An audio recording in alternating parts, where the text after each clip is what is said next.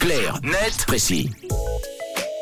Et d'ailleurs, Tom, on passe des examens euh, ce matin, des examens du genou. Oui, c'est souvent ce qui se produit après une rupture des ligaments croisés. Matt, une blessure que les sportifs connaissent malheureusement trop bien, surtout dans les sports d'appui tels que le ski ou le football.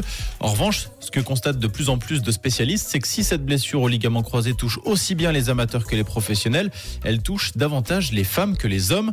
Les skieuses, par exemple, auraient trois fois plus de chances de se faire les croiser, comme on dit, que les skieurs. Pire, chez les footballeuses, le risque serait même 8 fois plus élevé que chez les footballeurs. Ah bah oui, quand même, et comment on l'explique? Alors, il y a plusieurs théories qui ont été avancées. Elles se sont d'abord penchées sur les spécificités métaboliques des hommes et des femmes.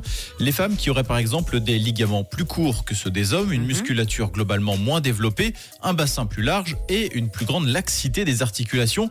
Sur le site de Watson, l'orthopédiste du sport Lucas Weisskopf pointe une autre raison, la position des jambes en X plus fréquente chez les femmes, qui pourrait là aussi expliquer cette propension plus élevé à se blesser au genou. Mais euh, il y a également un autre point, je crois. Oui, de plus en plus de voix s'élèvent pour pointer un autre facteur, les menstruations qui accentueraient les blessures au genou. Et suivant la phase du cycle menstruel, le risque de rupture serait même différent.